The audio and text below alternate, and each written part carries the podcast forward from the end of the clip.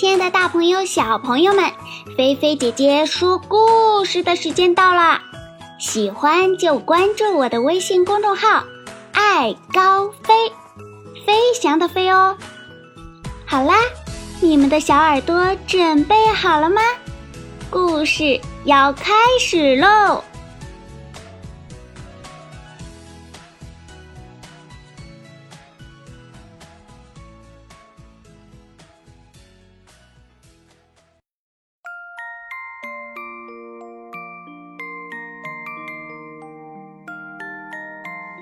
爱听故事的月亮。池塘边，小猴给小动物们讲故事，月亮也来听了。听到好笑的地方，它脚底一滑，掉到池塘里去了。池塘里的水好冷啊，月亮直打哆嗦。缩的小了一圈又一圈。等小熊拿来网兜，把月亮捞上来时，月亮只有乒乓球那样大小了。没有光亮，连话也不会说，只发出小毛头那样咿咿呀呀的声音。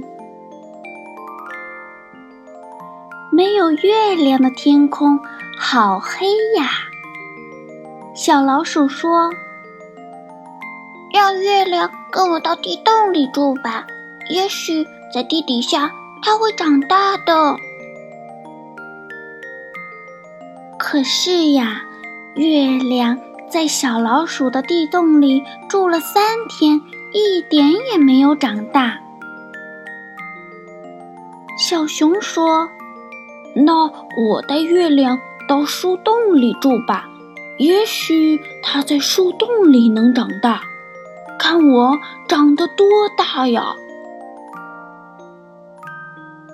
可是呀，月亮在树洞里住了三天，还是一点也没长大。小猴子看看月亮小小的样子，说。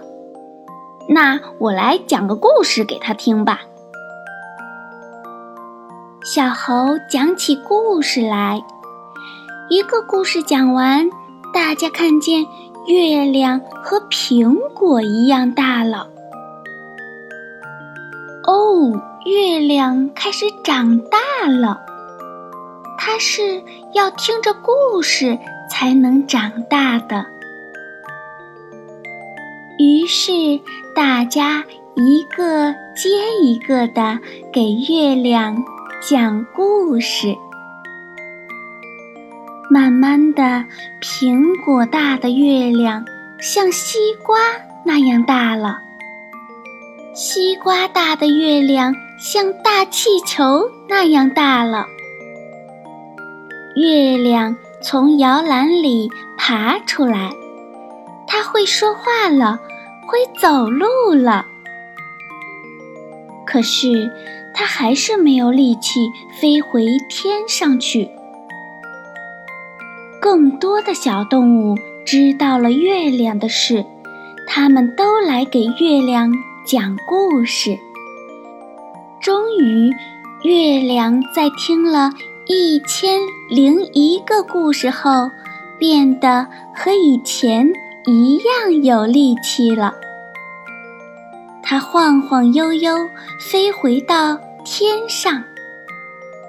淡黄色的光芒柔和地照在池塘上。以后呀，月亮常常来听故事，可是它很小心，不会再让自己掉进。池塘了。好啦，小朋友们，今天菲菲姐姐的故事就给大家说到这里了。原来月亮也这么爱听故事啊！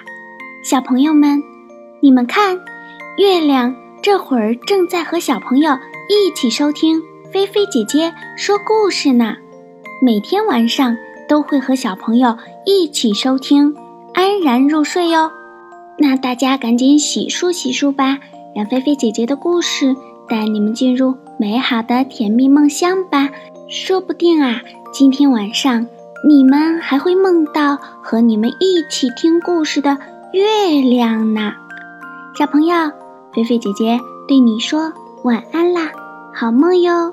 不要踢被子，乖哟。